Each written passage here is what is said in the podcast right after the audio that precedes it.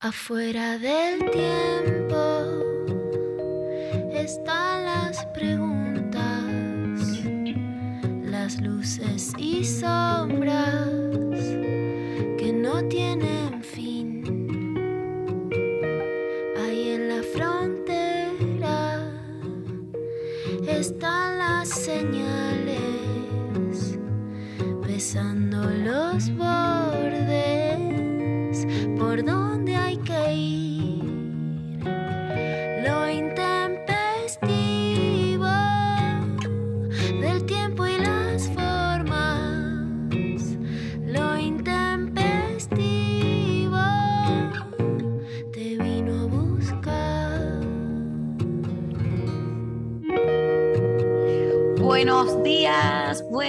miércoles. Hola Lula, ¿cómo andás? Hola Mari, ¿cómo estás? El volei te deja la resaca, ¿no? De la voz. El volei deja la resaca. Sí, no, eh, quizás tengo que empezar a mm, tener en cuenta toda esa situación y, y ponerle un- como un poco más de atención, ¿no? Porque, porque no puede ser, ya está, listo, ya entendí. Me parece que la próxima me, me tengo que moderar un poquito más. Pero bueno, viste que la pasión No, a mí me, me gusta, me gusta esta intensidad que estás manejando. Me gusta, somos intensas. somos intensas y hay un- y una en esa intensidad, bueno, deja todo, deja el cuerpo, deja la voz, aunque no se dé cuenta en el momento, también. Quebrada, Eh. quebrada directamente, Mari. Ahora, hay otros lugares que a vos también te gustan darlo todo, que es en la militancia. Sos una militante innata, organizadora de militancias, además, que lo, me gustan mucho Sí. tus micromilitancias, de Tartagal, del volei, de Te milito lo que quieras, Esas son las que me gustan. te milito lo que sea, este, como que si hay algo para militar o algo que, que surge como situación y hay que ponerle el pecho, hay que ponerle el cuerpo y hay que, lo que sea, eh, desde un lunes de grieta hasta eh, cualquier cosa. Nos juntamos a comer con amigues y hay que elegir qué pedir, te la milito también. en todos los ámbitos de la vida. Me encanta, me encanta esa Mari militante. ¿Y cuál es la consigna del día? A partir del día de la militancia, por supuesto, ¿no? La plaza. Perdemos, le llenamos la plaza. Ganamos, imagínate. Sí, no, escúchame. Eh, hoy eh, se celebra el Día de, de la Militancia. eh, rec- lo googleé, la verdad, porque quería, no me acordaba bien, porque eh, quería tener la data chequeada. Eh, hoy se celebra en el país el Día de la Militancia en conmemoración a la fecha en la que Perón vuelve al país tras 18 años de exilio en el 72, que no fue la vez que volvió para quedarse, sino que fue ahí No un... es Ezeiza, no es el quilombete, No. no, es los tiros. Yo estaba ahí en la panza, en Ezeiza, imagínate. Mirá, claro. Bueno, no, no, no, fue Eso una en el anterior. 73. Exacto. Estamos hablando del 17 de noviembre de 1972, este, que tuvo una, como una primera vuelta y a partir de ahí se celebra entonces eh, el Día de la Militancia y en relación a eso, bueno, nuestra consigna del día de la fecha, que es eh, cuáles son esas cosas por las que militas en, en tu cotidiano.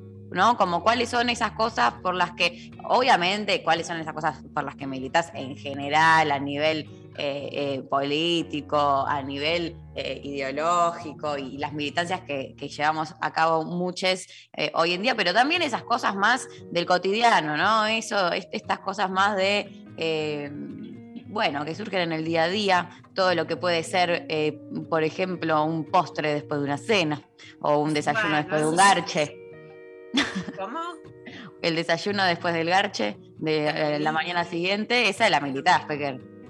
Te la milito. Te lo, te lo llevo, creo que la última vez. Llevé una canasta y llevé ya para desayunar. Listo, ya está. Tranqui. Tranqui. tranqui, muy tranqui. No, bueno, está muy bien. Eh, queremos saber por qué cosas militan en su cotidiano. Eh, puede ser Bueno, yo te voy a decir dos causas mías, dos causas micro. A ver, Que haya jabón en los baños Yo no entiendo cómo después de la pandemia todo el mundo, eh, no cierran, no cierran, no hay jabón, no se acabaron los virus y las bacterias del mundo porque estemos vacunados. Por favor, pongan jabón en los baños. Y la otra que sabes es la contaminación sonora en la ciudad. Sí. No nos alcanza Tus con el carro, no hay elecciones, todo, ¿no? La casta, la ricasta, la, lo privilegio. Tenés un tipo gritando en la oreja, nadie puede discutir nada. Ayer una alarma, horas, horas, No. horas. ¿De un auto? Sí, ¿no? Fui a un lugar a, a- como vos, Mar, imagínate, jugando al vole y así a jugar, a despejarme, a muy estresada. No, basta. Basta, no, por Dios. Eh, bueno, me encanta. Nos responden al 11 39 39 88 88 cuáles son sus eh, militancias cotidianas y hoy no se puede creer la cantidad de cosas que hay para No, sortear. O sea, nadie nunca. regalos, o sea, respondemos. No, no, no. Acá estamos. Putita Acá golosa, estamos. re- estamos regaladas, regaladas.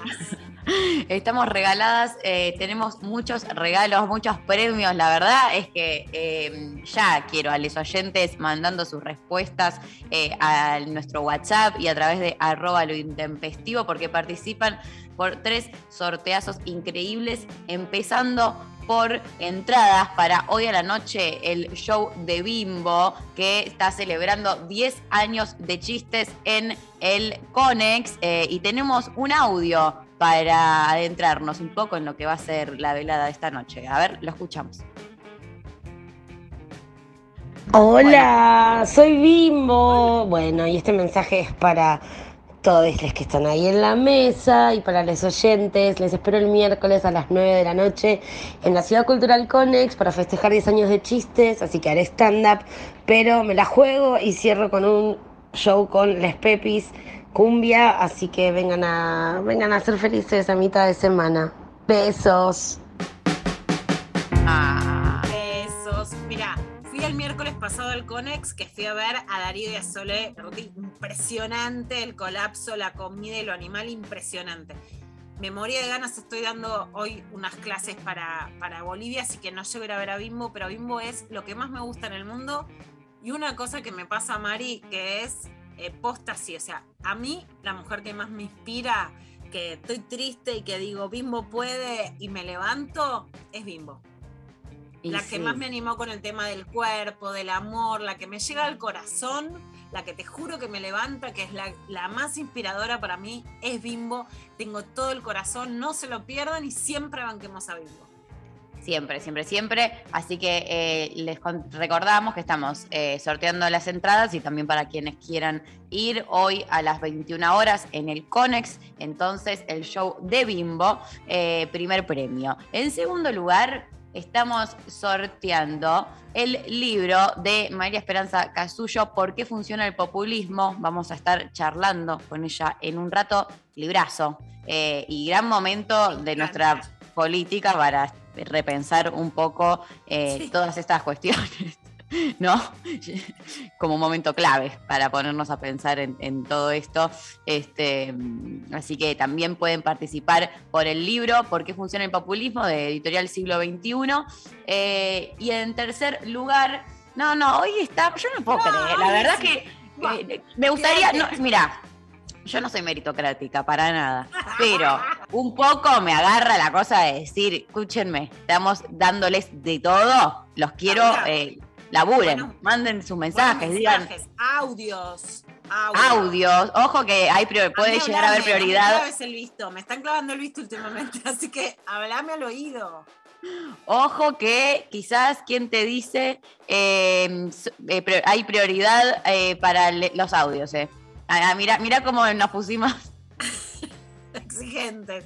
exigentes. ¿eh? Queremos escucharles, manden sus audios, pueden mandarnos también sus mensajes escritos claramente y eh, llegado el caso, si quieren eh, decirnos por qué premio, eh, a qué premio les Claro, gustaría porque a lo apuntar. mejor dicen, bueno, mira, yo quiero hablar de política, pero no llego a ir hoy al Conexión. Yo me quiero ir a cagar de la risa con Bimbo, no voy a llegar a leer un libro. Así sabemos quién quiere qué, porque tenemos tanto que, viste. Ay, tenemos tanto para dar, tanto. Esto las paso, hay muchas boletas. Claro, tenemos las internas. Eh, bueno, en tercer lugar estamos sorteando también eh, dos entradas para Hagamos algo con esto, el show con eh, Pablo Markovsky, Irina Hauser y José Teixido, que es este sábado a las 20.30 horas en Rondemán, la calle Lavalle al 3177. Vamos a estar charlando con ella también eh, dentro de muy poquito en este programa. Así que este programa se convirtió Programón. en un programón programazo. Eh, 11 39 39 88 88 nos mandan sus audios, nos cuentan cuáles son esas militancias cotidianas que llevan a cabo en su día a día. Y empezamos, Lula, escuchando a Virus. Pronta entrega comienza de esta manera este miércoles intempestivo. Recordando tu expresión, vuelvo a desear esas noches de calor, llenas de ansiedad, sofocado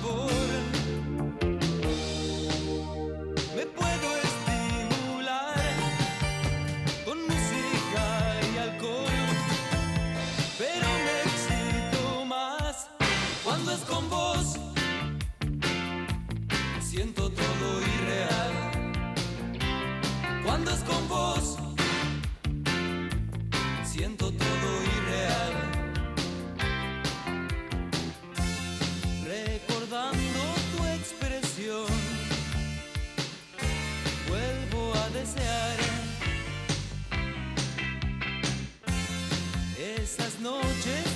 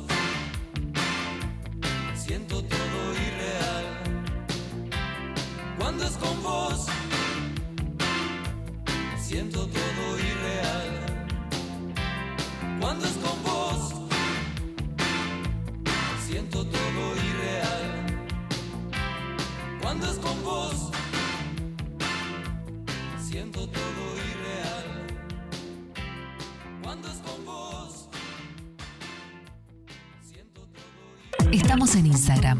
Nacional Rock 937.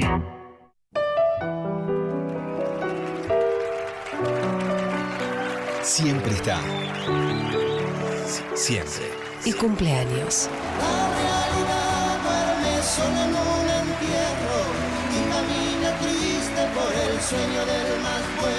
León Gieco es nacional. León Gieco. Es rock.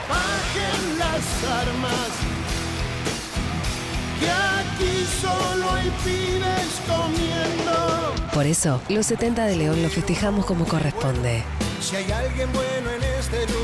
Transmisión en vivo del festejo. Con grandes invitados y muchas sorpresas más. Nosotros no somos como los Orozcos, yo los conozco, son ocho los monos. Sábado, 20 de noviembre. A las 18. Desde el Centro Cultural Kirchner. Solo le pido a Dios. No te lo pierdas. La cultura es la sonrisa con fuerzas milenarias. Los 70 de León Gieco. En vivo por 937. Nacional Rock. Medios públicos. Buscar. Conectar. Conectar. Encontrar. 93. Nacional Rock. 7. Los miércoles a las 20, Nica Vida. Ivana Sherman y el área de género le dan voz al feminismo y a las disidencias. Nica Vida. Mica Vida. Miércoles de 20 a 21. Por 937. Nacional Rock. Hace la tuya. Mensajes Al 11 39 39. 8888. Bueno, muy bien. ¿Cuáles son tus militancias cotidianas? Empezamos escuchando audios de les oyentes. A ver. Hola Intempes, milito por, por lo que estudio, que es ser locutor, queda muy poquito, un par de exámenes, el habilitante y ya, y después milito por ser mejor, qué sé yo, en el ámbito que fuere, continuar aprendiendo y en algún momento quizás ser educador en algún sentido u otro. Bueno, muchas gracias por estar ahí siempre con estas propuestas más que interesantes. Un beso. Un beso enorme. Vamos, vamos. Interesante, ser mejores. Vamos con todo. Sí, obvio. Más vale. Eh, otro audio, a ver. Yo milito no hacer mierda a aquella persona que se pone en una situación de vulnerabilidad, no aprovecharse de esa vulnerabilidad como hace la mayoría generalmente. Es algo que milito hace mucho tiempo. El amor, la empatía. Me Ah, encanta. Me ya lo encanta. quiero. Eh, te quiero. Sí, también, obvio, la empatía. Militando Aguante, la sabés, Mari, empatía. que, que escribí mucho en Sexteame sobre la fragilidad, las amor planeras. ¿Por qué necesitar está mal? Quiero escribir una poesía con Marina Mariach, le propuse ayer por DM que se llame Las Necesitadas. ¿Y qué? ¿Y lo qué? ¿Y qué pasa? Me interesa, ¿eh? Me, me gusta, la veo bien. Eh, yo remilito también por la empatía en el día a día. Como, y, y- y viste que hay gente que no tiene, como que no tiene empatía. No, no, no. Yo Como que no todavía me dejo de sorprendo. sorprenderme, ¿eh? no dejo de sorprenderme. Pero eh, como que yo pienso, listo, ¿cuántas veces más me puedo sorprender con el- lo mismo? Te pasó, pa, palo. Buah, ¿qué le vas a hacer? Apareciendo, tremendo. Otro audio. Milito porque tengo cuatro hernias de disco y milito por el movimiento de mi cuerpo, que cuando escucho música las, las hernias no me producen tanto dolor. Así que viva el movimiento del cuerpo por el helado de chocolate y por mi final de psicopatología. milito por eso y por otras cosas también. Saludos. Vamos, te mucha gente te amo. ¿no? Milito para que mis hijos estudien, para dar finales, vos Mari, psicopatología, locución. Vamos la gente que le está poniendo barra para llegar a fin de año y terminar de rendir todo. Completamente, sí, sí. Época, época intensa para los que er- estamos cerrando materias. eh, pero bueno, vamos de a poco. De a poco se llega. Eh, hola, buenos días, nos dicen por WhatsApp. Yo milito contra las góndolas. Bien. Así. Corta la bocha. importantísimo. Eh, re. Hay mucha data ahí. Yo siempre me olvido dentro del supermercado como si fuese, no sé, como que me reseteo y de repente digo, claro, estoy eh, entrando en todo un esquema que está súper programado y pensado para que arriba esté esto, abajo lo otro, para como cuando voy a la góndola literal, ¿no? Eh, todos los productos, bueno, mucha información que eh, hay detrás de todo eso. que una no Muy ve. impresionante que van a estar ahora, bueno, eh, Sole y Darío, todo lo que te explica Sole de cómo se creó la leche maternizada, la Sorio, la Sorio. No te puedo explicar lo que es eso. Así que no volví a la góndola después de escuchar la Sole, la verdad. No, No. no pude todavía. y difícil. Eh, como que hay, hay se, se genera un poco un, un cambio, ¿no? Una ruptura de, de paradigma con toda esa información que hace que después ya no puedas ver todo de la misma manera. Es como que No es igual. no es lo mismo. Eh, hola, milito todos los días el feminismo. Agradezco a Lu, que fue una gran impulsora en mi vida feminista. Soy Vicky de Rosario. Ay, Vicky, Ay, muchas amor. gracias. Bueno, es muy emocionante. Muchas veces me escriben y eso y realmente les agradezco mucho y me llega al corazón. Y el 23 de noviembre, el martes que viene, estamos en Rosario con Darío haciendo de Construir el Amor, pero no la charla que ya hicimos en Rosario, sino otra, que es otra charla, otra conversación, otros temas. Y la gran pregunta es, ¿es posible el encuentro amoroso? a las 21 en el teatro El Círculo de Rosario, que es hermoso, así que los invitamos a todas y a todas a esa charla. Hay notas en La Capital, en, en también en El Ciudadano de Rosario, que, que amo a esa gente. Bueno, así que las esperamos a quienes estén en Rosario el martes que viene en el Teatro El Círculo. Me encanta. Eh, qué, qué ganas de saber las respuestas a la pregunta de si, si, si se puede dar o no el encuentro. Sí, te la adelanto. Sí, pero hay que poco de. Con onda. creemos, si creemos que todo se va a dar así químicamente, que fluya, bueno, lo que fluye no fluye porque para poder construir en una época con tantos obstáculos, con tanta paja, con la erupción del feminismo, con tantas desigualdades, es que finalmente nos desencontramos. Ahora, si le ponemos un poco de escucha, de ganas y un poquito de trabajo para construir, por supuesto que sí. Uh, me encanta, me gusta, pequeñana, como siempre. Eh, escuchemos un audio más, a ver. Va mi militancia diaria. El orden. Vivimos cuatro en un departamento no muy grande, así que les pido a los chicos, los juguetes y las camas tratemos de tenerlas ordenadas. Y una segunda mini militancia es cuando ponemos la ropa en el lavarropas, las medias van en una redecilla, porque nada peor que pongo tres pares y aparecen dos y medio. Un beso. Chau, chau. Yo no sé cómo se hace para. Eso de la redecilla me interesa mucho el datazo. Si me puede ampliar, hay que comprar una redecilla. ¿Cómo, cómo es ese datazo que no lo tengo? Me- Bueno, yo todos los días, operatividad, limpia en la cocina, colabora. Bueno, pero yo termino a las 10 de la noche de trabajar y sabés que no rendida, así que Chau, sí, no, no, no, total. Eh, me interesa también el dato ese para las medias. Eh, yo soy re de, pero es, es una militancia como interna la que tengo con- conmigo misma de, de, de mi espacio personal, ¿no? Como, como que me desbordo por momentos, termino, ahora tengo todo hecho un bardo total y de repente es como, no, vamos María, tú, un- y, y eso, eh, unos minutos de que, que las cosas vuelvan a, a- a su lugar. El mejor de los órdenes, ¿no? Todo lo que, lo que to- totalmente. la parte Bueno, linda. Yo muy agradecida. Mi hija Uma que me ayudó a ordenar en la cuarentena la habitación y los archivos. Y muy agradecida a mi hijo Benito que cocina como los dioses y que es así un baluarte en esta casa para poder laburar. Amo, amo y amo y lo voy a seguir eh, diciendo siempre, eh, tu máquina para etiquetar que, que tenés, porque la verdad es que para las que nos gusta el, eh, ordenar cosas. etiquetadora, te- te- bueno, el próximo, mira, este año te cumplí con lo que te dije, el que viene Me- te me- regala y me cambiaste la vida, me cambiaste la existencia, te digo. Yo quiero agradecer públicamente a Luciana Pecker que me hizo el mejor regalo de todo el cumpleaños, eh, me cambió la vida desde ese día al día de hoy. Soy otra persona directamente, soy feliz, soy, eh, estoy a gusto con la vida. me cambiaste de Lula mis, mis noches y mis días, así que te agradezco por, por ese regalazo hermoso que me hiciste.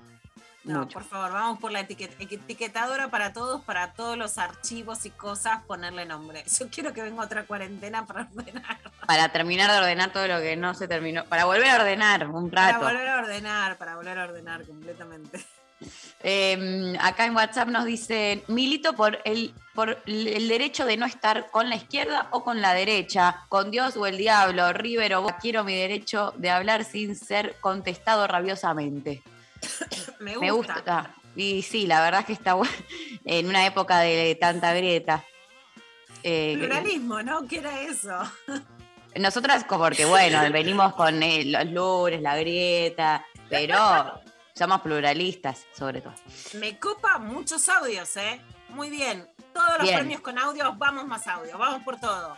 Tenemos A tres premios espectaculares. Bimbo, María Esperanza Casullo, Irina Hauser, música, chistes, política, muchos audios. Escuchamos más audios, a ver. Hola hermosas, ¿cómo están?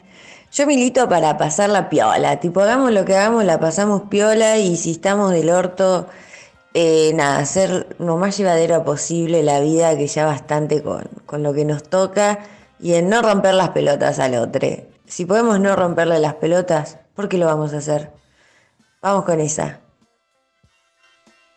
Te adoro. Me gusta. Quiero, me encanta, me encanta esa cosa que, que no me pasa, ¿no? De, ya está, listo, ¿sabes qué? No, me, hay que pasarlo bien, me resbala. Que las cosas me resbalen un poco más y que, no me rompan las pelotas cuando no haga falta, obvio. No, no, eso desde ya. La militancia, por, tenemos por un lado la, militancia por la empatía y, y que se complementa con la militancia de no le rompas eh, a otro cuando no hace falta. Como cuando es innecesario, como pensarlo dos veces. E- Eso lo milito también. Cuando me cruzo con alguien y le digo, pero vos pensaste dos veces antes de mandarme este mensaje, ¿te parece necesario? Como porque si es innecesario, eh, es muy claro. Nunca se lo dije a nadie, ¿eh? Quizás lo digo de una manera más Fuerte, adornada. Fuerte, lindo, lindo, lindo, lindo. No, pero yo me, yo aparte soy, voy con mucha convicción porque hay, hay, hay veces que es muy evidente que hay algo que no era necesario que se haga o que se diga, que te repercute directamente, ¿viste? Y ahí yo, yo soy muy como eh, taxativa, se dice como... María, fuerte, con Forchi, con todo. Como mira, esto claramente no era necesario y me estás rompiendo las pelotas, así que te pido por favor que lo pienses dos veces, porque si no, no hay ningún tipo de necesidad en que vos manifiestes lo que sea que estás haciendo que me molesta, eh, guárdate, guárdatelo, porque no me caes más bien aparte. Probablemente a partir de ese momento me dejas de, de caer bien y ya está. Muy- es La muy María- duro lo mío. La María del pueblo, la María que queremos, la María Tartagal, la María con todo. Con toda, totalmente. Eh, Otro audio, a ver. Hola Intempes, hola chicas, Eh, yo milito el sanguchito. Me parece que no hay fruta más noble que el pan y todo queda bien. Es simple, fácil y es riquísimo. Así que aguanta el sanguchito. Qué bien. Sí, Ay, los amo. ganas. Les Mi amo a todos. Hace los mejores sándwiches de lomito de la historia de la humanidad. O sea, no es que vos me decís, che, vamos a otro lado, compramos en tal lado. No, es tipo. Lomito, pará, Lula, lomito el, el- imploro, Benito. lomito fiambre, lomito No, no, lomito carne, carne. pero con un Ah. pancito, con una cebollita, con una. Le Ay, pone qué una cosita, qué sé yo. Hace, hace su magia, hace magia, ¿viste? Eh, bueno, me interesa algún día ir a comer sándwich de mito a lo de los Pecker. Eh, el sándwich claramente de los mejores eh, inventos del mundo. Eh, ayer eh, cumpleaños una amiga mía, Lucía, que le mando un beso enorme, y había sanguchito de todo, sanguchito con carne, sanguchito con pollo, sanguchito de berenjena, sanguchito, Eh, todo sí, sanguchito. Qué Eso, rico. yo he hecho cumpleaños así, como lomito, pollo al curry, todo sanguchito. Y además como algo en, en familia materna se hace mucho de, bueno, se compra mucho pan y, y diferentes cosas para meter adentro y cada uno se arma, ¿no? Como su, su sanguchito. Eh, y a mí y me gusta mucho como ir de, armarme muchos chiquitos en vez de uno grande con muchas cosas, como la picada de sanguchitos sería, como mini sanguchitos con mini versiones, de cada uno un, algo distinto. Eh, pluralidad, Plu- pluralidad, escúchame. Eh, bueno, y acá por WhatsApp nos mandan, eh, hay que militar, por el derecho a militar, por, porque el compromiso de reivindicar los derechos siempre tenga un lugar desde Canelones, Uruguay, Esteban. Ay, qué Ay, qué lindo. Ya dijo canelón, ya me entusiasmé. Ya pensé en, comerme un canelón, que ya es hermoso, y eh, en Uruguay, que Uruguay, es algo, y las dos cosas juntas me parece como eh, hermosísimo y claramente por reivindicar siempre eh, la posibilidad de, de ampliar derechos y luchar por ellos.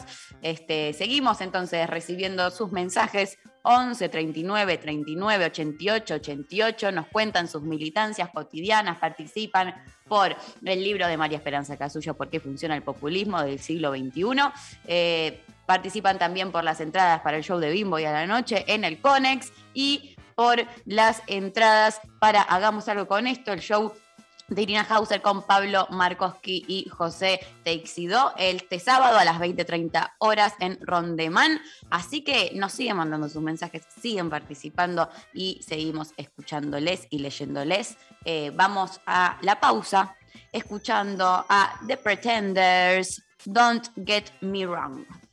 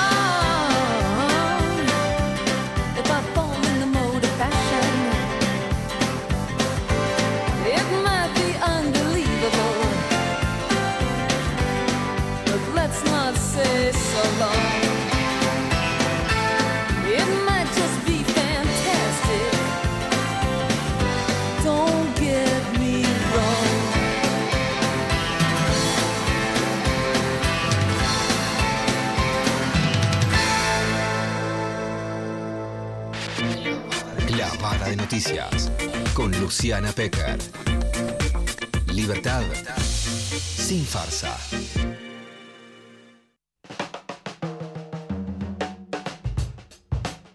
vamos a dar inicio a la clavada de noticias. Eh, Lula, ¿querés eh, que hagamos un par de noticias? Vamos con un par de noticias.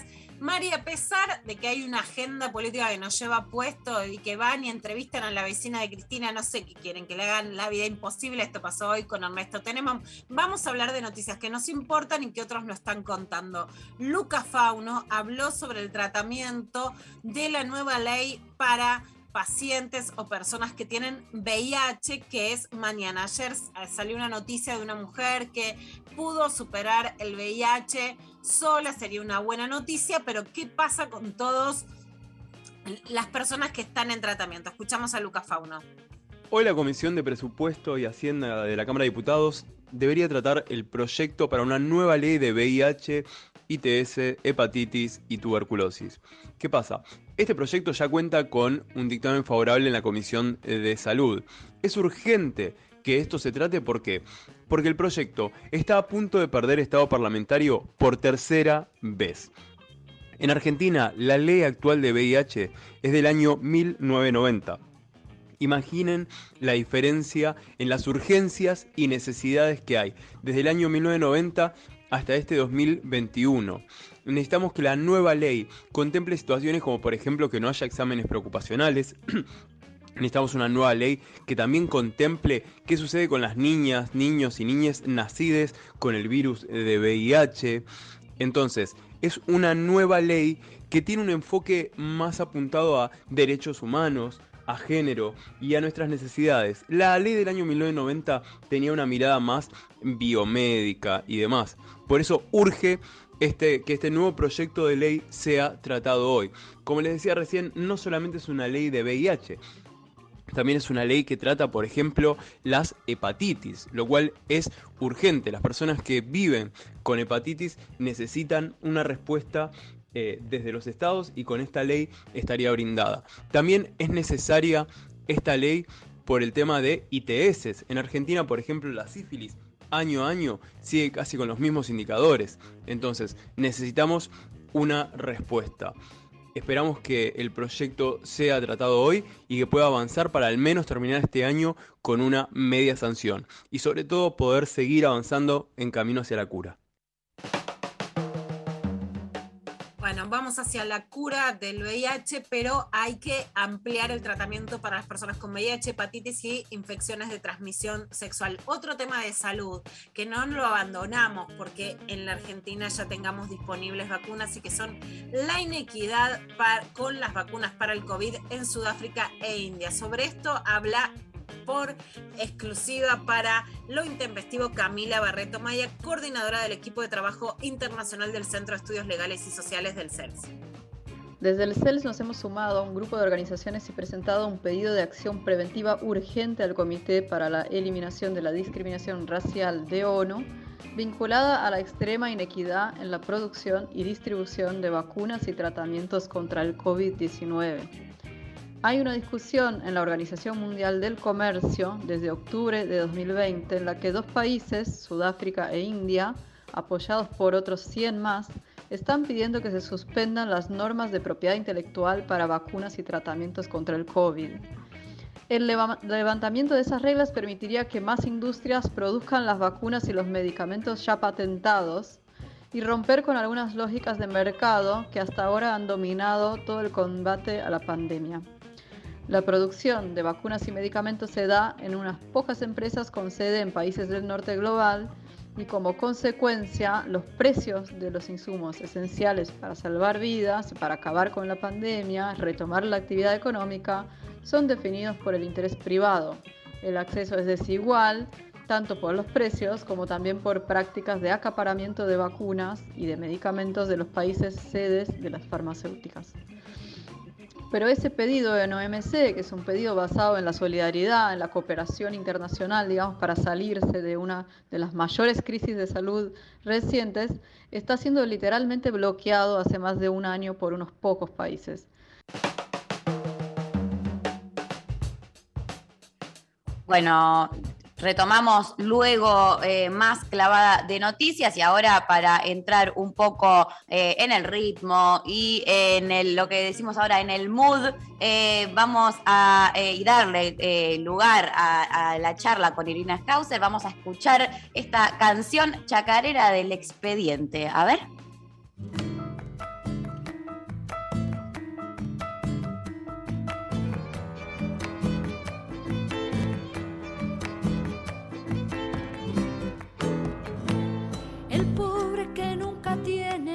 Peso para andar contento, ni bien se halla una gallina que ya me lo meten preso.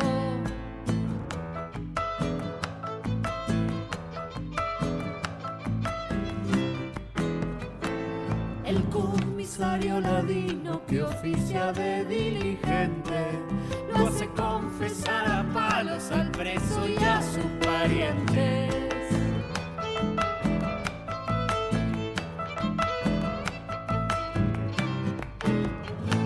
Se pasan las semanas engordando el expediente mientras el preso suspira por un doctor influyente. Amalaya la justicia, grita y los abogados.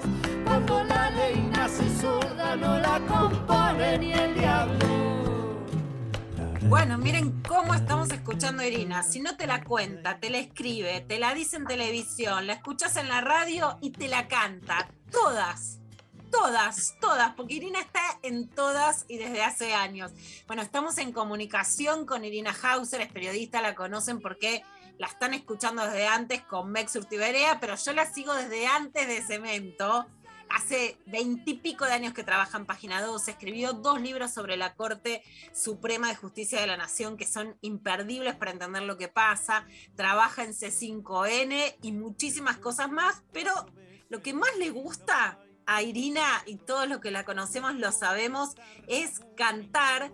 Y este sábado es el show Hagamos algo con esto con Pablo Markowski y con José Seido, que es a las 20:30 en Rondeman en la Valle 3177. Hola Iri, ¿cómo estás? Hola Lu, hola María. Bueno, gracias, gracias. Sí, la verdad que se nota que me conoces porque me gusta mucho cantar.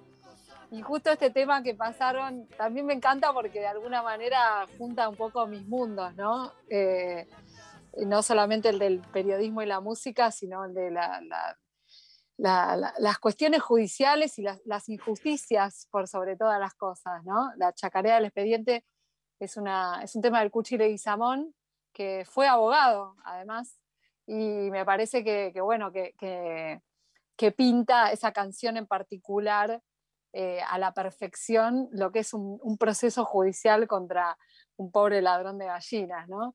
Y, y bueno, sí, me, me gusta escribir, pero me gusta hablar, pero también capaz que más me gusta cantar. Pero más cantar y en este, en este, bueno, el expediente, todo. Te voy a hacer una pregunta, venimos de una semana de elecciones, ah, todos dicen que ganaron, hoy está la Plaza de la Militancia, igual, Sí. la verdad que es más, digamos, tiene menos impacto que el que preveíamos, también en la economía, en el dólar, hubo menos subidón o tsunami de lo que se preveía. ¿Cómo va a venir Iri en lo judicial con la cantidad de causas, por un lado, contra Cristina especialmente, y por el otro, con, bueno, alguna de, las causas contra Macri, y con lo que está pasando en, en la Corte, ¿no? ¿Cómo crees que van a ser estos años que quedan de gobierno en el plano judicial? Mira, estoy imaginando un escenario como bastante trabado, porque esto que parece una especie de, empate técnico, aunque hubo un triunfo claramente, pero que le da un oxígeno al gobierno, eh, y que también va a implicar eh, que, pierda el oficialismo el manejo del quórum en el Senado, va a generar algunas trabas en, en dos planos, básicamente. Eh, el gobierno tiene pendiente la designación en dos cargos muy importantes. Uno es eh, una silla en la Corte Suprema, que después la Hayton de Nolasco, y otra es la cabeza de la Procuración General de la Nación. Eh, nombrar un procurador o procuradora ha sido algo imposible en estos dos años, eh, porque no hubo posibilidad de negociación política, a pesar de que el gobierno ofreció un candidato. Imagínate sin quórum. En el Senado. Estamos más lejos, decía esto, ¿no? Que, que Noé Barralira decía, no, no se llegó a los votos para, para Rafecas, no se va a ¿cómo se va a hacer ahora? Y parece muy difícil, a menos que, eh, bueno, que esta, este llamado al diálogo, a una negociación que está haciendo el presidente Alberto Fernández, surta algún efecto. Yo lo veo muy difícil, no veo, no es que veo a la oposición con ganas de dejar gobernar en paz y, y que, que se destraben algunas cuestiones, ¿no? Eh, si se plantea una imposibilidad de nombrar a alguien en la Corte Suprema, me parece grave, porque cuatro personas manejando el máximo pedestal en el Poder Judicial eh, es una concentración de poder gigantesca y además nos sigue faltando una mujer en la Corte Suprema, ¿no? Y una todavía es poco. Eh, y una todavía. Aspiramos a una. ¿no? De los Una. Claro, de, estamos de aspirando a una. Carmen Argibay y a Hayton Claro. a quedar para atrás co- completamente. Así que bueno, lo veo, lo veo complejo, me tiene preocupada es- esa cuestión. Eh, hay más cargos vacantes en el Poder Judicial que son muy importantes, que son estratégicos en la Cámara Federal de Comodoro Pi, en otras cámaras federales de, de todo el país, en juzgados federales de Comodoro Pi y, en otras provincias también. Eh, parecía hasta hace cosa de dos meses que eh, las ternas en el Consejo de la Magistratura podían avanzar, pero realmente ahora parece bastante compleja la, la situación. Eso en el plano de las designaciones, que digamos no, no es menor, porque imagínate, no se pudo hacer una reforma, no se puede ni siquiera designar reemplazantes. La Procuración General de la Nación que debiera diseñar una política criminal no tiene, no, no tiene, una, no tiene un, un procurador o procuradora titular. Está, hay un interino a cargo desde el año 2017 cuando le hicieron irse a Alejandra Gil Carbó a la fuerza, ¿no? Bueno, ese es un aspecto. Después el otro aspecto de las causas judiciales que vos me preguntabas también es peliagudo. ¿Por qué? Porque así como vimos que durante el gobierno de Cambiemos eh, los jueces y juezas federales estaban recostados, digamos, en, en- cierto funcionamiento amparado por el, el- el gobierno y en ese momento por la Corte Suprema también, que dio lugar eh, en ese entonces a, lo que se conoce como lofer o que, bueno, algunos llamamos también este manejo político de la justicia que llevó a gente a la cárcel, o sea, que fue realmente una verdadera locura con causas armadas, causas O sea, manipuladas. la, persecución política a través de la justicia, ¿no? Exactamente. Bueno, eso, es, ese modo de funcionar está un poco en, en esta- está en stand-by, por suerte, pero yo te diría que no está completamente desactivado. Eh, ¿Por qué o sea, no la pregunta es si puede subir la persecución política más allá de la legalidad, digamos, o la legitimidad, la lo más genuino que puede pasar con una causa judicial contra Cristina Kirchner en una embestida para que haya un cambio de gobierno o en otro sentido contra Mauricio Macri. Es que yo creo que va a estar muy sujeto al, al famoso olfato político de los jueces y las juezas, ¿no? De lo que, según lo que vaya pasando de acá a los próximos meses o el próximo, o el próximo año, ¿no?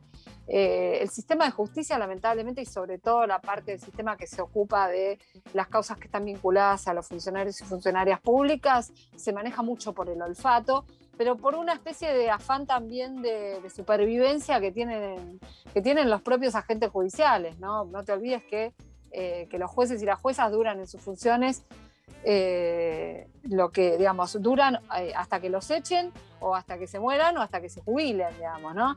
Eh, son casi vitalicios. El gobierno de Alberto entra y presenta dos proyectos, además durante la pandemia, que estaba todo parado. El primero es la reforma judicial y dijeron que no era el momento por la pandemia, pero con muchas manifestaciones encabezadas por Patricia Bullrich, entre otras, en contra. ¿Crees que va a haber un momento o que el momento político de aprobar una reforma judicial ya fue? Me parece que va a ser muy difícil aprobar una reforma judicial, por lo menos en este gobierno. Eh, la reforma tuvo media sanción, o sea, no nos, olvide- o sea, no nos olvidemos, tu- tuvo, obtuvo media sanción. Pero hay dos cuestiones, ¿no? Primero, un bloqueo de parte de la oposición muy tajante y por otro lado, una resistencia corporativa enorme. Parte de esa reforma consiste en redistribuir poder. Eh, ¿De qué manera? Generando, multiplicando juzgados, pero también eh, dando mayor protagonismo al Ministerio Público Fiscal, ¿no?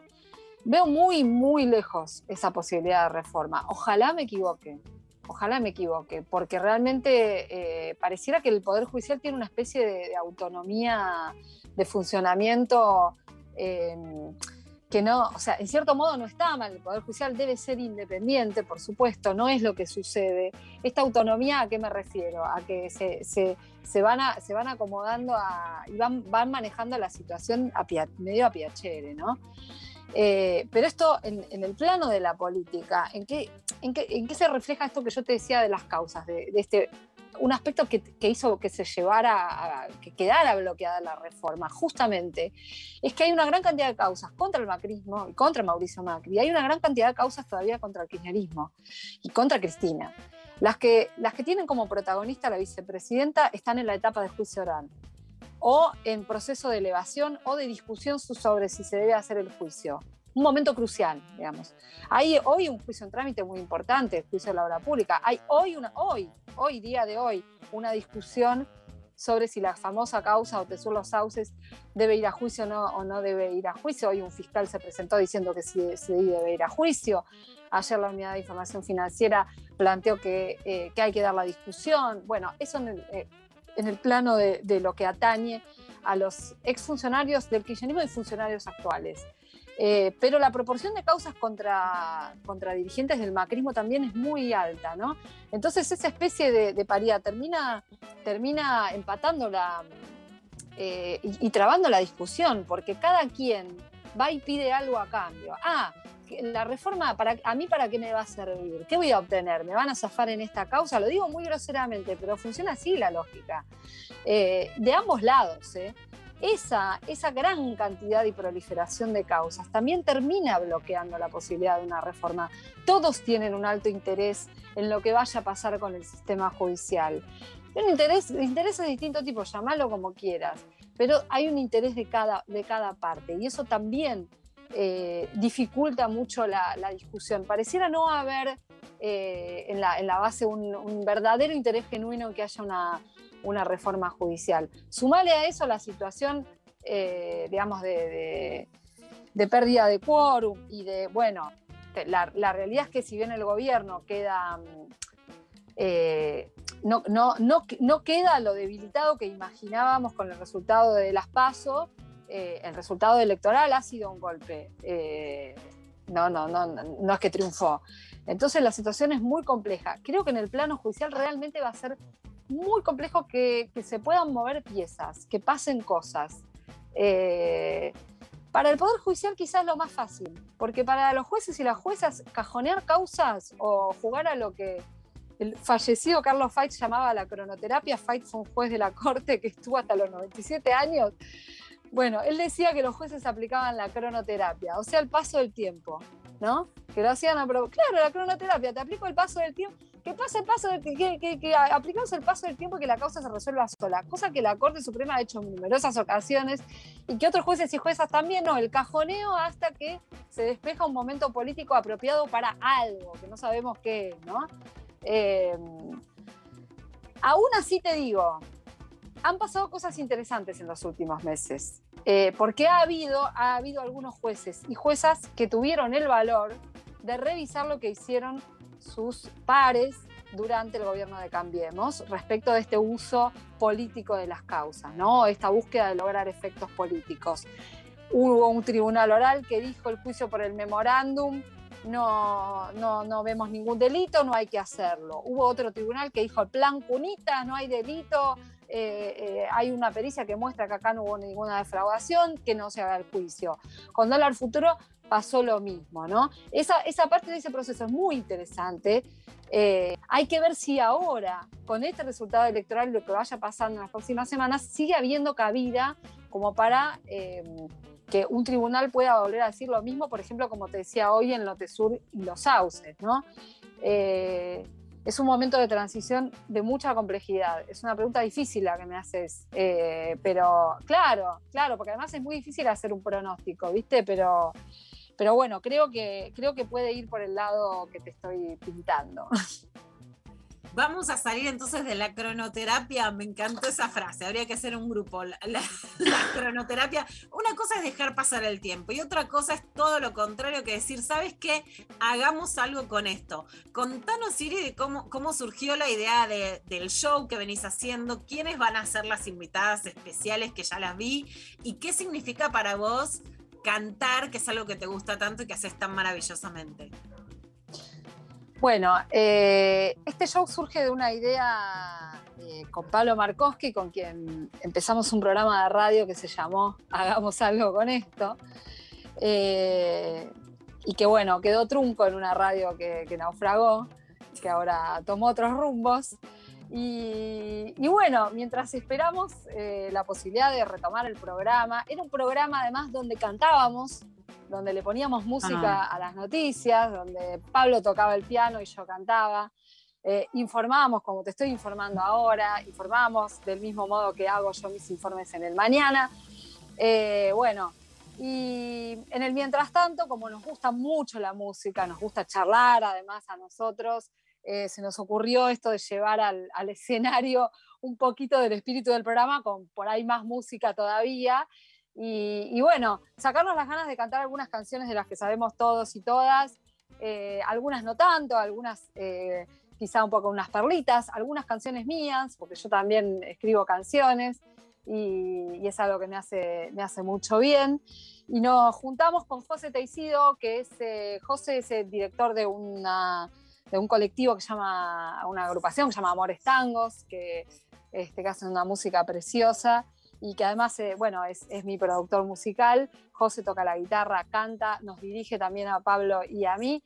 Y se suman otros musicazos, Augusto Argañarás en la percusión y Horacio Salerno en el bajo, y dos invitadas divinas. Una es mi hija Rochi, eh, inspiradora además de algunas de mis canciones. Espectacular. Eh, bueno, Rochi canta hermoso, Rochi canta increíble, eh, también compone, tiene 12 años y, y bueno, y con otra muy querida amiga y vieja compañera de radio que es Vero Castañares, que también es compañera acá en la, En en la la rock. Aguante, aguante todo. Bueno, Iri, volvemos a invitar a todas las oyentes y los oyentes a verte. Es este sábado, hagamos algo con esto, con Pablo Markowski y José Tecido. A las 20.30 en Rondemán, La Valle 3177. Es abasto, ¿no? Sí, es exactamente a la vuelta del abasto. Yo les recomiendo y casi que les pido que saquen las entradas antes por tuentrada.com. eh, es lo más fácil. Y, y bueno, y nos estaremos viendo ahí y vamos a cantar y vamos a, a bailar y a hacer toda la catarsis hermosa que la música nos habilita. Totalmente. Hagamos algo con esto y nos vamos, Mari, con otro tema de Irina para disfrutarla un poquito más. Exactamente, la despedimos a Irina escuchando El Dragón y las palabras muchísimas gracias.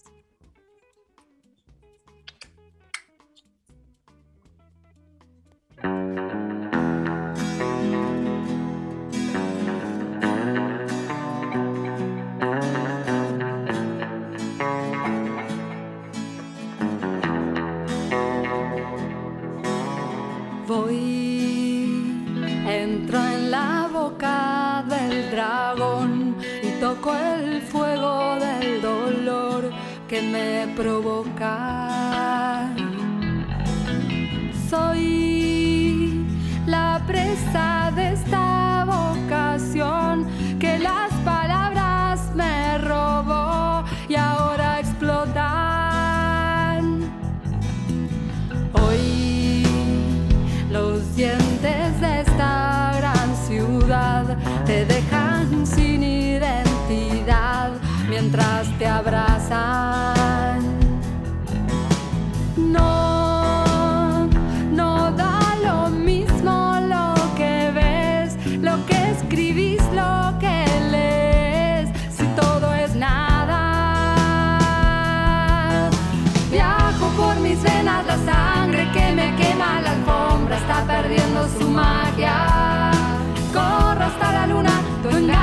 Mi cordura. Hagamos un concierto del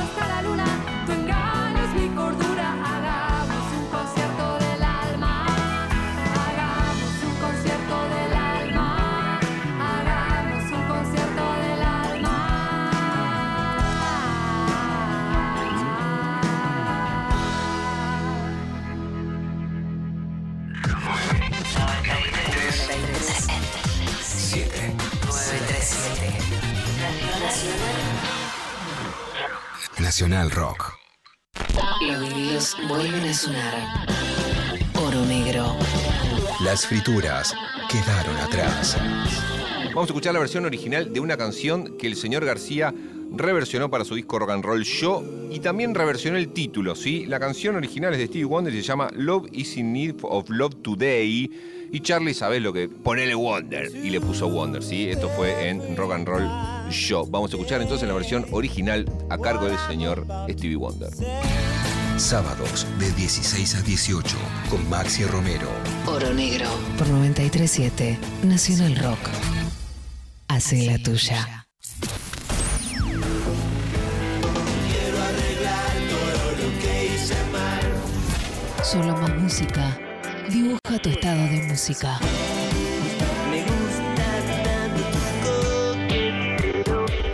Rock.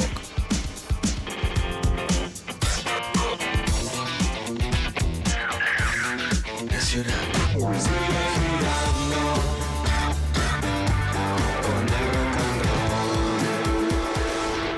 Nacional Rock. Mensajes Al 11 39 39 88 88. Bueno, muy bien, estamos recibiendo sus mensajes. ¿Cuáles son tus militancias cotidianas? Al 11 39 39 88 88. Estamos pelagados de premios. Hoy eh, vamos a escuchar un audio de una oyente. A ver. Hola, el Impestivo. Yo milito porque, porque militar es vida, es poner pasión, es poner pecho, es poner corazón y, y es poner para los que quedan y es parte de lo que heredamos. Así que milito también por tradición. Aguante Cristina, aguante Ernesto, aguante el 10 y la escaloneta. Amo, metió todo junto. Ah, toda la escalerita. Todo adentro, te bancamos mucho.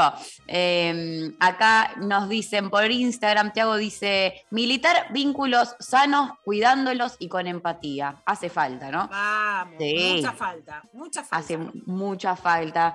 Paula dice, por la solidaridad también. Me gusta, me gusta que hay una tendencia hacia eso. Vamos, amor, amor, ahí, a pelearla, a no borrarse, a poner un poco el lomo, que no es tan complicado. Completamente. Eh, Analia dice, por las sábanas planchadas, sí, nadie sale si entra en ese vicio. Bueno, em, Ese vicio sí que no te entro, la de la plancha, ¿eh? no, la verdad que, que no, te respeto totalmente y siento que debe estar buenísimo aparte. Culpa, culpa. tipo, Admiración. jamás podía pasar por mi cabeza, pero me copa. Me encanta, me encanta, pero no lo, no, o sea, sé que es una práctica, no, voy a voy a decir nunca, porque viste que nunca digas No. nunca, pero ella siendo una práctica que no, Vos decís, que no. ya a esta altura creo que no voy a terminar de Paco y que no voy a terminar planchando sábanas. Creo, no se sabe. Creo. Yo, sí, yo no, no pongo las manos en el fuego por nadie, ni por mí misma, ni por mi, ni, No. no. juro nada, y no digo nunca, eh, nunca, ante la duda. Eh, acá también dicen eh, eh, por el juego en todo para mi vida. Eh, el juego es eh, algo a, a- recuperar cada vez más. Para mí es como muy importante la, eh, el momento y, y como la, no sé, se habilitan otras cosas cuando jugamos, ¿no? Como algo de, de otra eh, forma de habitar el, el mundo, el espacio, el tiempo. Eh, me, me gusta. Eh, estoy buscando, justo estoy buscando un montón de bibliografía en relación a eso para un trabajo de la facultad y es como que se me abrió un, Me una arista ahí. el tema del juego. Me encanta, me encanta total. Eh, militancia cotidiana, dicen acá en Instagram, eh, ser estudiante de la Facultad de Ciencias Sociales y traer a Néstor y Cristina en cada aporte. Eh, bueno, te acompaño en esa también. Seguimos recibiendo sus mensajitos al 11 39 39 88 88. Este, participan por un montón de premios. Nos vamos entonces a escuchar a Babasónicos, La Izquierda de la Noche, y volvemos con mucho más Lo Intempestivo.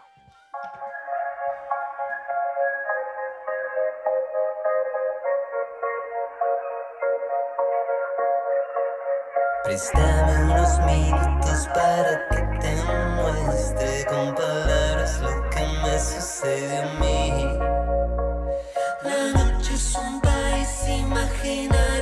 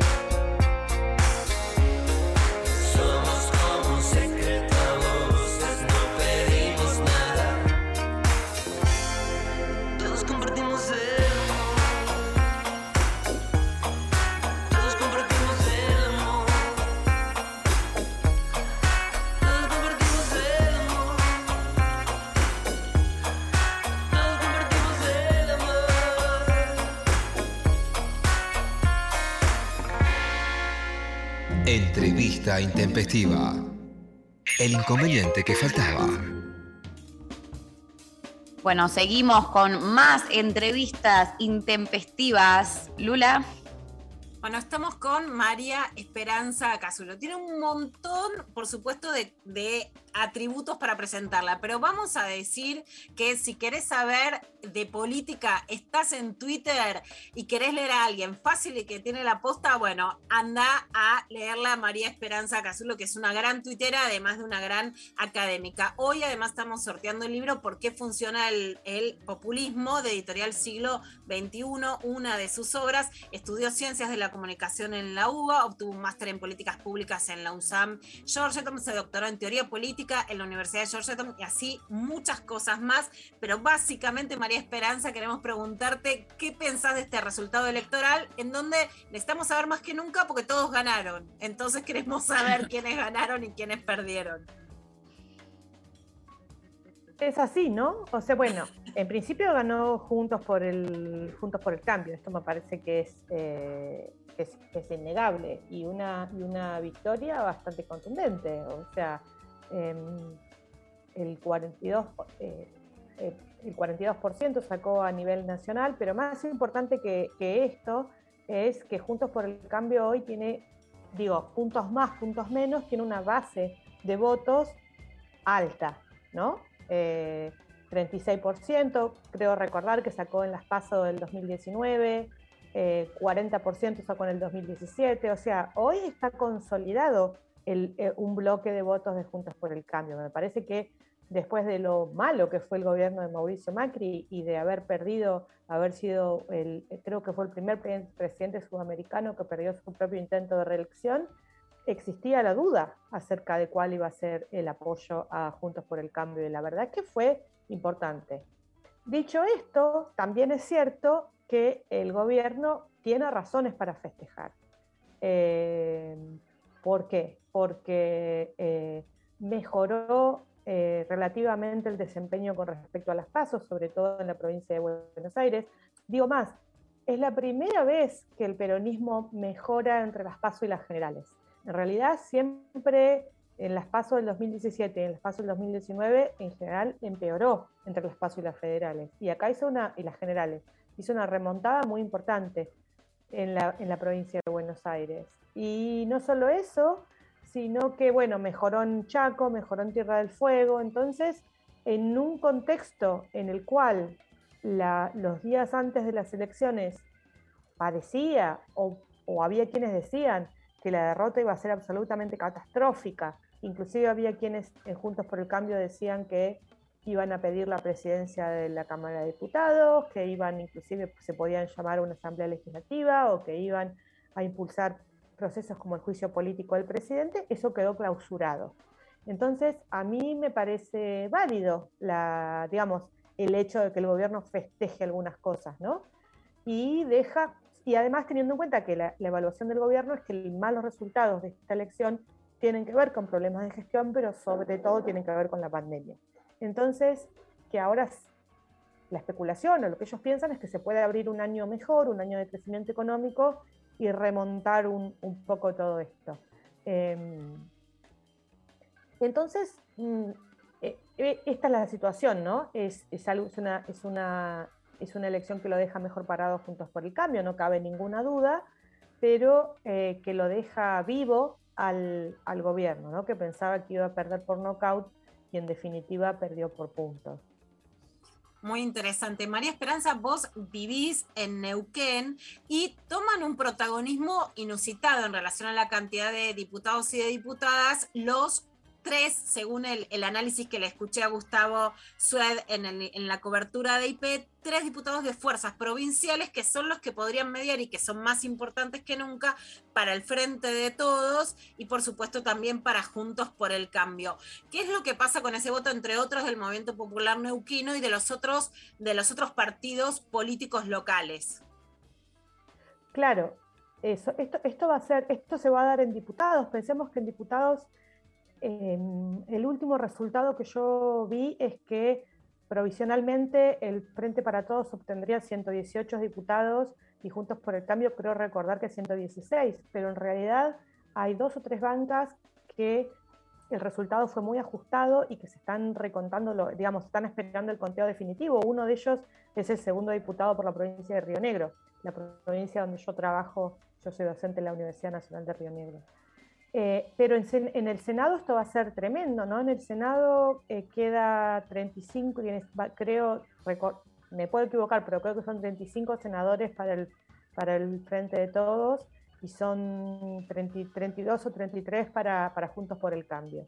Entonces hay tres senadores que van a ser cruciales, no tanto para las, las votaciones, sino el quórum, ¿no?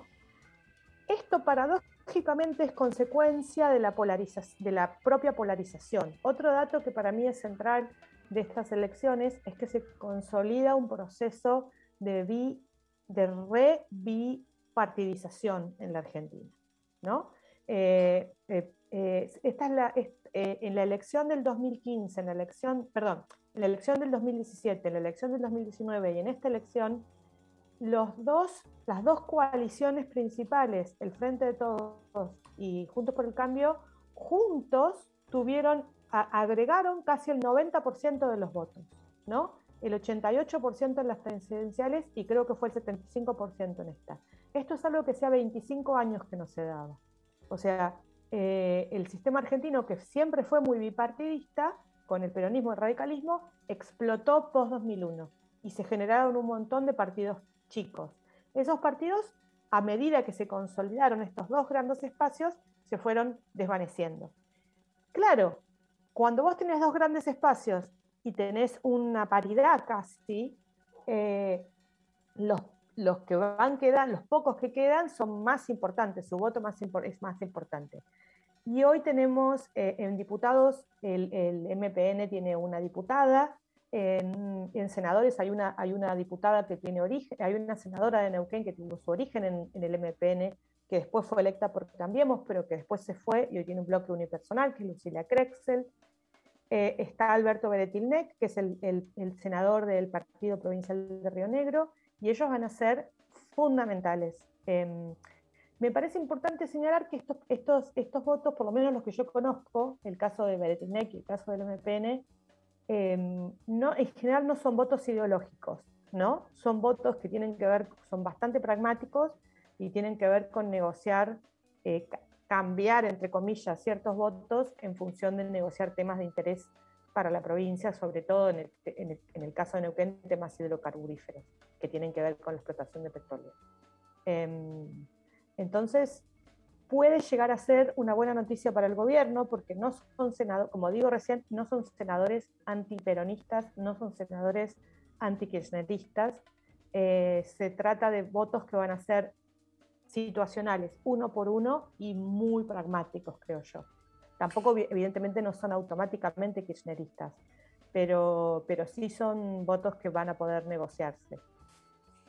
Vos hablas, por ejemplo, de la incidencia en Neuquén del tema del petróleo. Hubo una interpretación que parece sesgada o clasista de Pablo Silvera, a la, a la que le contesta Ofelia Fernández, de que las provincias más productivas, las más ricas, votaron a Juntos por el Cambio y que las más pobres y más dependientes, digamos, del trabajo dado por el Estado, eran las que más se habían quedado con el frente de todos. ¿Cuánto tiene esto de sesgo y de prejuicio? ¿Y cuánta fricción se produce realmente entre las diferencias provinciales hoy en Argentina según la dependencia económica o la autonomía económica más productiva? Bueno, estos son temas muy complicados, ¿no? Eh, otra de las, otro de los datos estructurales que yo creo que, actuaron en esta elección es la lo que yo llamo la porteñización de la política argentina, porque por un lado hay un proceso de nacionalización. Esto que yo decía, después de la, de la- de la crisis del 2001, grandes colegas publicaron grandes libros hablando de la provincialización o de la desnacionalización del sistema político argentino el hecho de que no había ya grandes partidos nacionales, que las elecciones tenían mucho poder los gobernadores. Eh, el sistema se fue renacionalizando, eh, pero no solo eso, sino que se fue porteñizando. O sea, es una nacionalización en donde las figuras que lideran tanto el Frente de Todos como Juntos por el Cambio salen del AMBA. Es muy difícil para gobernadores del interior eh, tener eh, un, camino abierto a la presidencia. no solo de provincias chicas, o sea, hoy es imposible pensar en un Menem o en un Kirchner, pero lo que es interesante es que el gobernador de Córdoba o el gobernador de Santa Fe o el gobernador de Mendoza, por ejemplo, en Juntos por el Cambio, el gobernador de Mendoza, Alfredo Cornejo, la UCR gana Mendoza por el 65% de los votos. Y yo creo que hoy si agarrás a 10 argentinos y argentinas y le pones una foto de Cornejo adelante, no lo pueden reconocer, el, el 8 no lo pueden reconocer, ¿no? Eh, el candidato natural es Rodríguez Larreta, a pesar de que hay otros miembros de Juntos por el Cambio que, como digo, ganan por el 65% de sus provincias. Eh, y esto hace además que los temas de importancia, de las- que, las- que no nos comprendan a las provincias. Las provincias son tremendamente incomprendidas, son tremendamente mal eh, reflejadas. Eh, es cierto que hay provincias pobres, sin ninguna duda, pero también es cierto que no son las provincias de la Patagonia. Eh, las provincias de la Patagonia tienen un, un producto bruto geográfico per cápita que es relativamente alto, tienen la provincia, la, la provincia de Neuquén tiene mejores indicadores de salud materna y de mortalidad infantil que la ciudad de Buenos Aires, por Sí, ejemplo. Neuquén es históricamente más- es la provincia con mejores indicadores del país en mortalidad materna y mortalidad infantil. es mucho más complejo que decir. Y además, eh, que decir, bueno, las provincias pobres votan al, al peronismo, ¿no? Eh, tenemos que definir qué es pobres. Después hay otros indicadores como este del empleo público, que es un poco engañoso, porque vos necesitas un mínimo de empleo público para funcionar. O sea, las provincias tienen que tener una cierta cantidad de policías, tienen que tener una cierta cantidad de maestros, tienen que tener una cierta cantidad de médicos. Eh, si vos tenés una población menor como es la Patagonia eh, y dividís población total sobre empleo público o empleo público sobre población total, te da una cifra, pero también es un poco engañosa porque tiene que ver con umbrales de desarrollo del, del Estado, ¿no? Eh, y me parece que es un discurso que es un tiro en el, o sea, entiendo que tiene una, una que sirve políticamente, pero también es un cierto tiro en el pie, porque la verdad es que Juntos por el Cambio hoy es competitivo en todos lados en el país. No es, digamos, estuvo muy cerca de ganar o inclusive puede ganar una banca de diputados en La Rioja. En esta elección ganó Juntos por el Cambio en Chubut, ganó en Santa Cruz. Eh, no, no es cierto, ganó en el 2019 en la provincia de Buenos Aires, ganó en un montón de partidos del conurbano. La verdad que esta elección ganó en La Pampa, donde desde el 83 ganaba el peronismo. O sea, la verdad es que la, la competencia política es, es- es casi total, verdaderamente. No, no, es un argumento que la verdad es eh, discriminador, y, eh, pero no, no, no es un argumento de la realidad. ¿Qué pasa con esa mirada porteñocéntrica en el frente de todos cuando, eh, digamos, se designa Juan Mansur como jefe de gabinete? Se quiere convocar a las provincias, a los gobernadores. De hecho, algunas críticas yo también, desde el feminismo, por la trayectoria antiderechos de Mansur, pero por ejemplo, Soledad Esa, la abogada de Cator, el derecho a decidir, diciendo, bueno, es nuestro gobernador, pero nosotros peleamos y logramos imponer incluso el aborto en eh, en Tucumán, donde se está llevando a cabo una provincia más tradicional, más conservadora y con muchos peores indicadores, por ejemplo, que, Neuquén, que también además es, vanguardia en temas de derechos sexuales y reproductivos. ¿Cómo se va a dar ese porteñocentrismo en el frente de todos? Bueno, eso es, eso es digamos, el caso de Mansur eh, y el caso de, eh, primero que en el caso de Tucumán, de Mansur, uno puede ver, por ejemplo, que lo, lo- lo- lo clave parece ser más lo geográfico que lo partidario en temas de género. ¿A qué me refiero con esto? Los, los- los cinco diputados de Río Negro votaron a favor.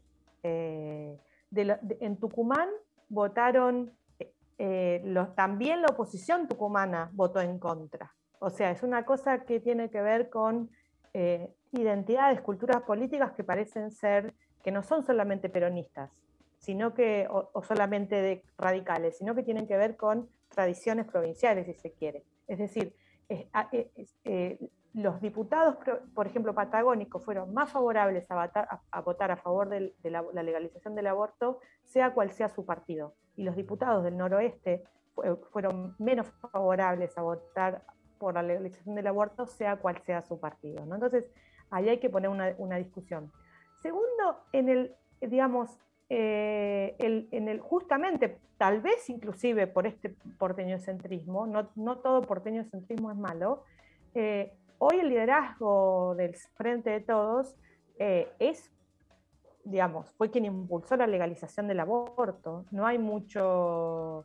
Y si uno es, si uno es, eh, si uno quiere trabajar en ese gobierno, tiene que aceptar eso, más allá de, y esto es una, más allá de sus convicciones personales, por decirlo así, que no tengo ni idea cuáles serán. Entonces, yo no tengo, no me cabe duda de que mientras eh, Mansur sea ministro de este gobierno, va a aceptar lo que baja del liderazgo del gobierno, eh, porque así eh, funcionan los, los ministros, ¿no? Distinto sería pensar qué pasaría si Mansur llegara a ser presidente o si otra persona de ese perfil llegara a ser presidente. Pero vuelvo a repetir, esto no parece fácil ahora. Es muy difícil, o sea, si uno piensa quiénes son, si uno piensa quiénes son los candidatos naturales, entre comillas, a, disputar la presidencia en 2023. Horacio Rodríguez Larreta, eh, del otro lado Alberto Fernández, que también es, porteño. Eh, uno puede decir, bueno, Axel Kislov, que es un porteño que hoy está de gobernador de la provincia de Buenos Aires. La verdad es que eh, la vía hacia la presidencia de personas que hacen su carrera en provincias del interior parece bastante difícil, cosa que para mí no es, no es una buena noticia, a mí no me pone eh, feliz, ¿no? Pero fíjate, podríamos pasar de Cristina presidenta que sube a la, presidenta, a la presidencia desde un cargo legislativo por la provincia de Buenos Aires, no por Santa Cruz. Macri, jefe de gobierno, Alberto, que es de Bu- Buenos Aires, y luego otro jefe de gobierno de Buenos Aires. Serían, no sé, 20 años prácticamente con la, presidencia muy centrada en el área eh, metropolitana de Buenos Aires. Bueno, súper interesante esta mirada, como todos, en este caso específicamente desde Neuquén y trabajando en Río Negro. Te agradecemos muchísimo. Volvemos a reiterar que hablamos con María Esperanza Casulo, autora del libro ¿Por qué funciona el populismo de editorial siglo XXI? Muchísimas gracias. Un abrazo, hasta luego. Un abrazo. Adiós. La despedimos y vamos a escuchar a los Beatles esta canción que me encanta, Nowhere Man. Recording. real nowhere man sitting in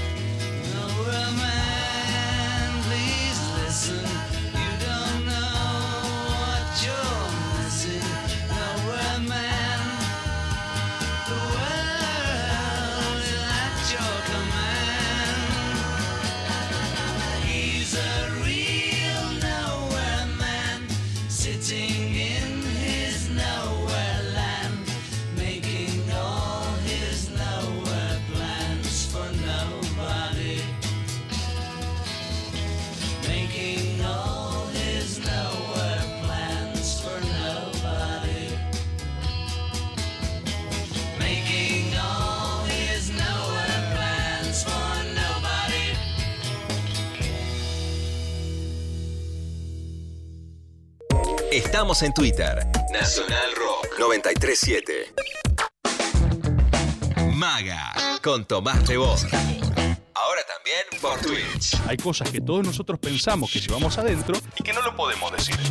Nacional Rock 937. Y necesitamos a alguien que lo diga por nosotros, incluso para putearlo, ¿eh? Todos fuimos. Todos somos. Todos, todos podemos ser. Si salís en grupo, designen un conductor o una conductora para que no beba ni consuma sustancias esa noche y todos puedan disfrutar y llegar a casa sanos y salvos. Soy Diego Molina de Conduciendo a Conciencia para Nacional Rock. Yo me comprometo con la vida. Abren un paréntesis en medio del día. Hola. ¿Qué tal? Voy a pasar las vacaciones en Nacional Rock. ¿Te presto la tarjeta? No, no, no. no se puede. Con esta situación económica y una incertidumbre de fin de año. Venite a casa, Diego. Preelectoral. No, Diego, no te pongas ¿Crees mal. que te cuide la casa cuando Sí. vos te vas? La te gata. cuida tu gatita. Fuera de broma. Yo con un ambiente me arreglo. Duermo en el living. Bueno, sí, porque de paso no me usas la cama. Dormí en el living y con la gata, por favor. ¿Y puedes limpiar ya que estás Pero en ¿y si algunas me cosas? llevo el- mis sábanas? ¿Tampoco? No, tampoco, en el sillón. Y ocupa poco espacio. Y te pido, por favor, levanta los pelos de la gata que está un poco en esta época tirando. Lunes a viernes de 13 a 16. Calu Bonfante, Diego Ripoll, Nati Carulias. Hola, ¿qué tal? Pero ¿cuánto pelo tienen, hermano? Pero deja de fabricar pelo en un momento. Tremendo. Ya está, ya mi gata tiene 17 años. Aprende, boluda. No, un chalequito y ya, si estás adentro todo el día. No es que tenés frío, qué necesidad de abrigarse Otra tanto? del el tupé del gato es que la cepillas para, para Divertirse la tarde está asegurado. Hola, ¿qué tal? Hola, ¿qué tal? Por 937. Nacional Rock. Hacé la tuya. 11 39 39 88 88. Nacional Rock. Hasta las 13 estás escuchando Lo Intempestivo. Con Darío Stanraiver. Luciana Pecker. Y María Stanraiver. Bueno, muy bien. eh, queda mucho más clavada de noticias, Lu. ¿Qué, qué onda? ¿Qué Ahí tenés estamos preguntando hoy, Mari, por la militancia, cuáles son los modos de militar, porque está la plaza del Día de la Militancia, que Alberto terminó entusiasmadísimo, eh, llenemos la plaza. Entonces, pará, Sí. ¿qué llena la plaza si... Buah. Mirá, Diego Santilli te arruinó, te la bajó, te dijo, no, ¿qué la plaza? ¿Para qué? Acá, con Romina Mangel en A24. Por la CGT, la cámpora. Los argentinos tienen Todo que trabajar, la oposición tiene que ser responsable, firme y racional. eh, hay que ponerse a laburar, hay que enfrentar los problemas de la sociedad. No está la Argentina para eh, plantear cosas, además cosas al revés. Este, eh, esc- escuchar a las urnas y a partir de escuchar a las urnas intentar resolver, en- enfrentar los problemas y ¿Qué resolverlos. le diría? ¿No es necesario? no, no tiene sentido. Eh, ¿A discutir qué? O sea, vuelvo a decirte, 9 millones de votos sacó Junto por el Cambio, 7 millones sacó eh, el Frente de Todos. Casi 2 millones de distancia, 1.900.000 y pico de mil, esa es la distancia. ¿Quién ganó?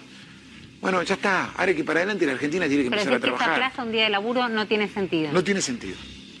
Diego, está mal. ¿Está mal? Está mal. Perdón, Sí.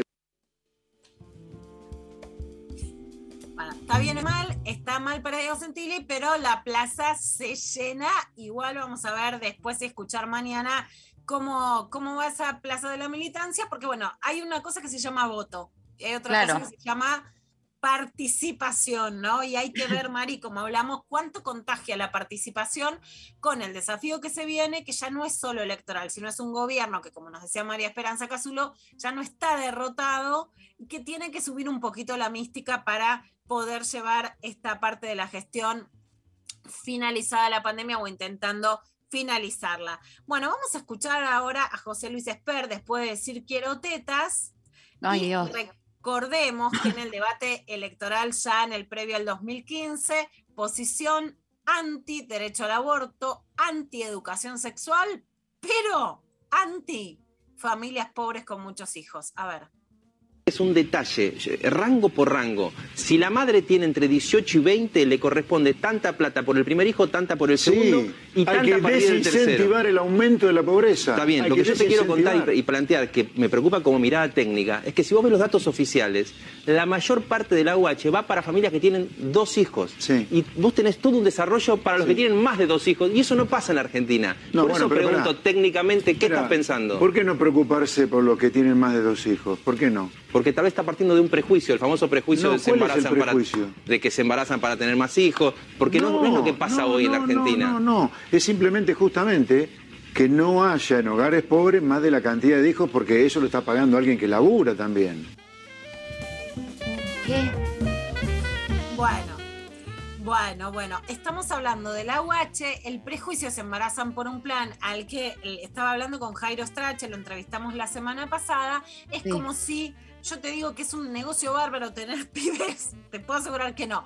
Pero además de eso, de que no es un negocio, como si que haya algún tipo de plan social, como la asignación universal por hijo, lo que hiciera fuera decir, che, porque hay un plan, yo tengo más hijos, ¿no? Lo que muestra Jairo con que la, la mayoría de las personas cobran la OH tienen dos hijos es que eso no incentiva la demografía, a pesar de que hay países como Uruguay que lo están haciendo porque se necesita que haya población, Mari. Y vos cuando se necesita que haya población no le puedes decir a alguien que se embarace igual y que no pueda abortarlo, pero sí podés incentivar los modos de protección estatal para que un país no tenga más gente grande a la cual pagar jubilación y menos gente que trabaje, y eso sí está bien hacerlo.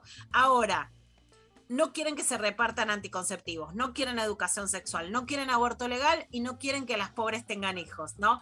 Para dejarlo muy claro, vos nunca como Estado le podés decir a alguien que no tenga los hijos que quiera tener, porque eso se llama control poblacional. Ahora, ellos quieren que no cobren planes y que no tengan derecho al aborto legal si es que libremente y no por ser pobres o por ser ricos no quieren tenerlos. Bueno, eso es una cuestión de clase, ¿no? Que las pobres te den los pibes que sean mano de obra, que no puedan abortar, que no tengan derecho a nada, pero después que tampoco tengan planes para poder sostener a esos hijos e hijas, ni que sea reconocido su trabajo, que tiene que ser remunerado para la maternidad. Este es expert.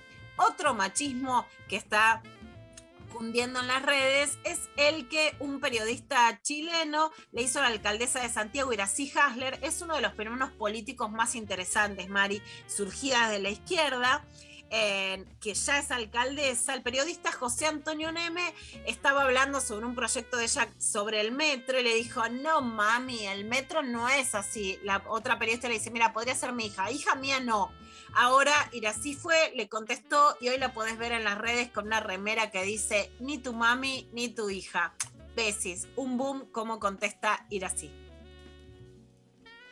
por la invitación. Tenemos que tomarnos un café desagravio porque yo sé que usted está enojada conmigo, está enojada. No, mire, no es necesario conmigo. tomar cafés, eh, pero sí yo creo que es importante, José Antonio, por tu nombre, decirte que el movimiento de mujeres feminista ha tenido una lucha importante contra la violencia de género, que las mujeres estamos ocupando cada vez más espacios de poder, espacios de decisión y que en ello merecemos respeto.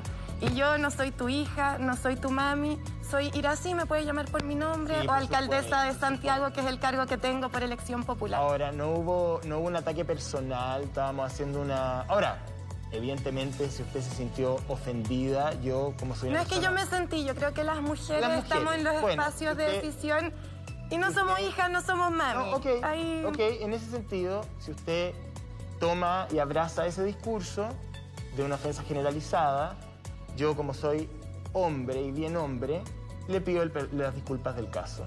Si Qué usted se molestó, usted y a quien Es que no es solo si usted se molestó, porque ahí le pone el pero, José Antonio, eso no es bueno. Yo creo que hay una ofensa cuando dices mi hija, mi mami, ¿qué es eso? Soy una autoridad pública y soy una mujer. Y por tanto creo que merezco un respeto como todas las de todas mujeres. maneras, de todas maneras. Así de sencillo. Y ahí me Le- puedes decir ir así, yo te puedo decir José Antonio, Diana, y nos Le digo- entendemos le- en este Le espacio. encuentro toda la razón y no se me arroga un músculo para pedir perdón ni disculpas cuando un grupo de personas se sentía ofendida por alguna cosa que yo he hecho.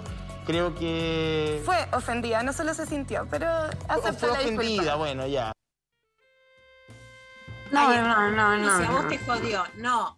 Es algo jodido. No si a vos te parece, no, es la verdad que una ubicada muy buena que sirve para pensar la violencia política en toda América Latina. Y después como del chisme, el One Day Eight, ya se va derrapando todo hasta que terminamos juzgando a todas las madres. Mi sobrina Guaira ayer Sí. me llamó estallada de indignación por lo que pasó con Janina Latorre juzgando a la China Suárez. Toda la vida enseñándole que a las madres trabajadoras hay que respetar a mis hijos y a mis sobrinos, y esta te viene a decir eso. Bueno, ver, para A lo que iba es a que viajó ella como turista, eh, en ella en ejecutiva, primera la hija en la ¿De qué te reís, hija, la hija y la amiga, ¿De qué te la hija y la amiga en... Eso es feo, la nena Claro, hay que llevarla en turista. primera con ella. Wanda te mete todos en primera, ojo al piojo. Pero esa es Magnolia. la película, Claro. chicos, discúlpenme, ¿no? ¿Qué? Es la producción de la película. Pero lo más que pagás hace la eso. diferencia, es tu hija. ¿Cómo vas a mandar a la nena en turista y vos en primera? Es un horror. Muy de- O si no, anda vos en turista con la nena. Y Álvaro eh, viajó con dos personas más que eran españolas y Todos en primera. eran mujeres también con ellos. Claro. Sí.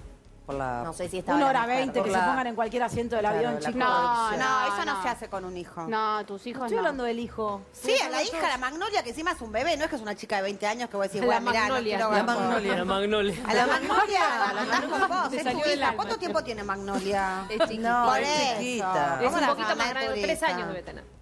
Poné A a la todos lados, si la guita que está ganando en Europa. ¿Cuánto puede salir un pasaje en primera? No te indignes tampoco. Se ve que amor, sí, pidió un te canje indigna. para hacer un Bueno, aéreo de, me de indigna, España a Francia tener yo. sexo con Icardi, que no ni siquiera pudo. Me indigna. Ay Dios, cuánta información, como cuántas cosas juntas en, en tan poco tiempo que se dijeron en ese audio. Chicos, si yo primero los chicos y después yo, no estarías todo el día contando chismes, no trabajarías de contar chismes de los demás. Digo, ahí sí hay un disciplinamiento muy claro, más allá de qué sabés, cómo laburás, con qué vas. Los que laburamos viajando sabemos lo complicado que es conseguir un pasaje, conseguir otro. ¿Por qué a un padre no se le pregunta si lleva a sus hijos a trabajar? No conozco ningún actor varón al que le pregunten, ¿che vas a trabajar afuera? ¿Llevas a tus hijos con vos a dos, a tres, con niñera, sin niñera? ¿Te quedás, salís y bailás? No, los varones, si meten un piecito en la paternidad, son unos héroes. Si las mujeres van a filmar una película con el actor de la casa de papel, que es un golazo, y encima se llevan a los dos pibes, a una niñera, una amiga, no, si está en tal o cual lado, si lo llevó, que no es los pibes primero, no, es una madre trabajadora, porque además de ella, que es la China Suárez, eso repercute en que nos juzguen a todas las demás madres, porque nos fuimos, porque volvimos, porque lo llevamos, porque no lo llevamos, porque estamos o porque no estamos. Si no tenemos plata para bancar, ah, vos pedís que te banquen a tus hijos. Si no pedís que te banquen a tus hijos, te la arreglás solita, ah, pero te vas demasiado. No, te quedaste, lo llevaste, pero no, basta de juzgar a las madres. Gracias, Lu, por dar siempre la mirada, eh, la pelota al ángulo. Em, gracias. Vamos a escucharla a Loli Molina, una amigaza de la casa que la queremos mucho y le mandamos un abrazo enorme, la creadora de nuestra música de lo intempestivo, haciendo cortocircuito y volvemos con mucho más lo intempestivo.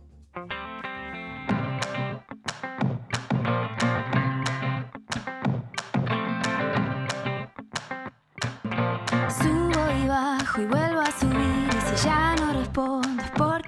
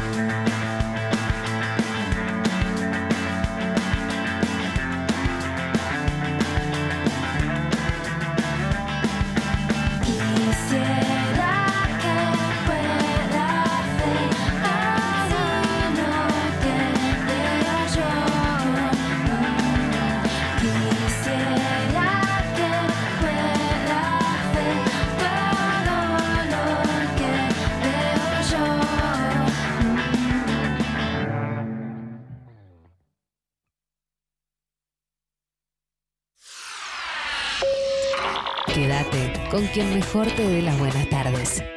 Hola. Hola, ¿qué tal?